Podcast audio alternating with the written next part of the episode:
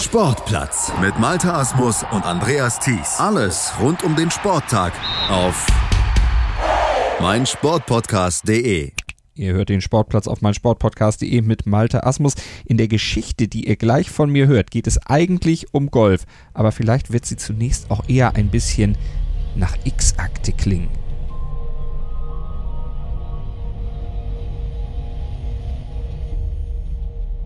Wir gehen dafür mal zurück ins Jahr 1951 nach Royal Portrush in Nordirland. Dort wurde The Open erstmals außerhalb von England und Schottland ausgetragen und dort gewann ein Engländer, Max Faulkner. Soweit noch nicht so bemerkenswert, aber der wurde nach eigener Aussage bei diesem Sieg unterstützt von einer höheren Macht, einem mysteriösen Licht und von einem Putter, der auf wundersame Weise zu ihm gekommen sein soll.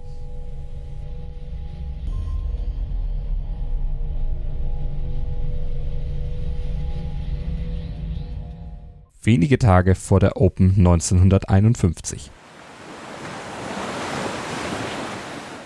Max Faulkner machte einen Strandspaziergang, genoss den beruhigenden Klang der Wellen. Dabei stocherte er eher unbewusst und ziellos im angespülten Treibgut herum, als ein besonderes Stück Holz seine Aufmerksamkeit erregte. Faulkner nahm es mit und formte aus ihm einen Schlägerkopf für genau den Putter, den er dann bei The Open einsetzte. Ein Putter, der federleicht war, vielleicht so viel wog wie zwei Zigaretten. Und dieser Putter führte Faulkner mit durchschnittlich nur 27 Putts pro Runde dann auch zum Sieg. Und der Weg zu diesem Sieg soll ihm außerdem von einem mysteriösen Licht gezeigt worden sein, wie es Faulkner später immer wieder kryptisch und mystisch umschrieb. Mehr ins Detail gehen wollte er zeitlebens nie. Wirklich mysteriös. Das könnte aber auch einen Grund gehabt haben, denn zu all diesen Geschichten, da muss man eines wissen, von jeder dieser Legenden existieren mehrere in Nuancen leicht voneinander abweichende Versionen. Der eine Zeitzeuge erzählte, dass Faulkner den Schaft am Strand fand, der andere, dass er den Schlägerkopf aus Treibholz formte, in einer anderen Version war der Schaft einfach nur aus Hickoryholz und in wieder einer anderen war der Schaft ein alter Billardkö. Und einer weiß natürlich ganz genau, dass Faulkner das Treibholz kurz vor The Open 1951 fand, wie eben erzählt, bei einem anderen war es aber wieder ein ganz anderer Zeitpunkt weit vor The Open. Vieles hat sich bei diesen Geschichten in den letzten 68 Jahren vielleicht auch etwas verselbstständigt und damit auch zur Legendenbildung beigetragen. Alles muss man sicher nicht für bare Münze nehmen und sollte es auch nicht, denn auch das muss man zur Beurteilung wissen. Faulkner war zeitlebens ein begnadeter Geschichtenerzähler, jemand, der den Schalk immer und überall im Nacken hatte und der es einfach liebte, Menschen zu unterhalten. Und mit seiner Erzählweise, da soll er sogar Ben Hogan zum Lachen gebracht haben. Und der ging zum Lachen normalerweise in den Keller. Und vielleicht hat Faulkner dabei auch die eine oder andere Geschichte etwas aufgehübscht, wie vielleicht auch diese Anekdote, die vor seinem Open-Sieg 1951 passiert sein soll und die entsprechend überliefert ist. Faulkner lag vor der Schlussrunde sechs Schläge in Führung, als das passierte, wie er danach oft in die Blöcke von Journalisten diktierte. Ich ging zum Tee, um die letzte Runde in Angriff zu nehmen. Da fragte mich ein Mann, ob ich für seinen Sohn einen Ball signieren könnte. Und er sagte, schreib Open Champ 1951 dazu. Ich war sechs Schläge vor und habe es dann auch geschrieben. Es ist ja auch so passiert, aber heute habe ich Albträume, wenn ich darüber nachdenke. Hätte ja auch schiefgehen können, tat es aber nicht, obwohl es tatsächlich nochmal etwas knapper wurde. Aber vielleicht auch dank des mysteriösen Lichtes, Faulkner gewann letztlich mit zwei Schlägen Vorsprung. Alles Geschichten und Legenden, die sich um den Sieg von Faulkner 1951 im Royal Portrush ranken und die natürlich nur vom Hörensagen bekannt und daher auch etwas schwierig zu überprüfen sind. Überprüfbarer sind dagegen andere Fakten aus dem beeindruckenden Golferleben des Max Faulkner. Da sind zum einen seine Erfolge. Der Zweite Weltkrieg hatte ihm zwar zunächst einen Strich durch seine Karriere gemacht, doch nach dem Krieg, da gewann er 16 Turniere, darunter dreimal die Spanish Open und 1951 eben wie gehört The Open. Und sein letztes Turnier gewann er im Jahr 1968 bereits im stattlichen Alter von 52 Jahren. Außerdem spielte er fünfmal in seiner Karriere den Ryder Cup. Es hätte auch der ein oder andere Sieg sicherlich mehr dabei herausspringen können, doch seine Liebe zur Show, die stand dem oft im Weg. Er wollte nämlich das Publikum unterhalten und auch beeindrucken.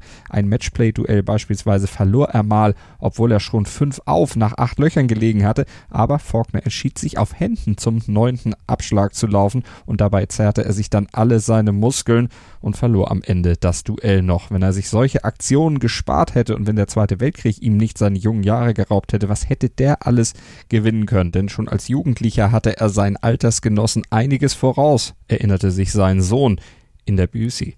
Dad's first boys tournament, he had to cycle from Bramley to, I think it was West Hill. He cycled there and he won the tournament by 16 shots. And that's when Grandpa thought, oh, this boy's got potential. Yeah. Fortan unterstützte der Vater ihn also und er war selber Golfprofi und er wollte nun auch dafür sorgen, dass sein Junge genügend Zeit zum Golfen haben würde. Dafür machte der Papa sogar in der Schule Druck. My father went to the headmaster and said, uh, look here, my son's going to be a champion. I want my son to only come to school in the morning and to practice his golf all the afternoon. And you know the headmaster let me off. Und wenn selbst der Schulleiter mitspielt, dann stand ja einem ausgiebigen Training nichts im Weg, obwohl so viel Training war jetzt auch nicht unbedingt Faulkners Ding und das ist nur ein Grund, warum sich bei Faulkner auch ein Vergleich mit John Daly aufdrängt. Beides Kettenraucher. Faulkner qualmte 50 Zigaretten am Tag, genoss auch gerne mal den einen oder anderen Drink. Außerdem kleidete er sich für damalige Verhältnisse wie ein Paradiesvogel. Während die meisten seiner Kollegen nämlich gedeckte, dunkle Farben bevorzugten, griff er zu hellen, mitunter ziemlich bunten Farben. Pinke Schuhe, lachsfarbene Socken und lila Hosen. Das in Kombination schon sehr grenzwertig. Seine Vorliebe fürs Knallbunte hatte allerdings einen eher traurigen Hintergrund. Eine deutsche Rakete, die explodierte nämlich im Zweiten Weltkrieg in seiner Nähe. Faulkners Trommelfell riss und er musste dann im Krankenhaus länger behandelt werden, erzählte er später. Und da entdeckte er auch seine Liebe zu Farben. Jeden Morgen brachten die Schwestern frische Blumen auf die Station und nahmen sie abends wieder weg. Ohne die Blumen war es so grau auf der Station. Da fasste ich den Entschluss, wenn ich aus diesem verdammten Krieg irgendwann heil rauskomme, dann trage ich nur noch farbig. Und neben den Farben hatte Faulkner auch noch eine andere Passion, Putting. Obwohl Passion ist da vielleicht auch etwas untertrieben, Obsession trifft es vielleicht eher, denn unablässig feilte er daran, im Putting besser zu werden. Er probierte immer wieder neues Material aus. 300 Putter soll er insgesamt zu Hause gehabt haben, darunter eben auch diesen sagenumwobenen Putter aus Treibholz, wie auch immer der den Weg zu ihm gefunden haben mag. Die Wahrheit darüber ist irgendwo da draußen. Und ich habe auch noch eine Wahrheit für euch, nämlich, dass ihr mit Shell WePower euren Motor schont und reinigt und auch gleichzeitig noch Geld spart. Shell WePower ist der Unterstützer unserer heutigen Sendung hier im Sportplatz auf meinsportpodcast.de. Ihr reinigt und schont euren Motor, sorgt damit für mehr Effizienz und Leistung, wenn ihr Shell WePower tankt und steigert damit auch die Performance eures Autos.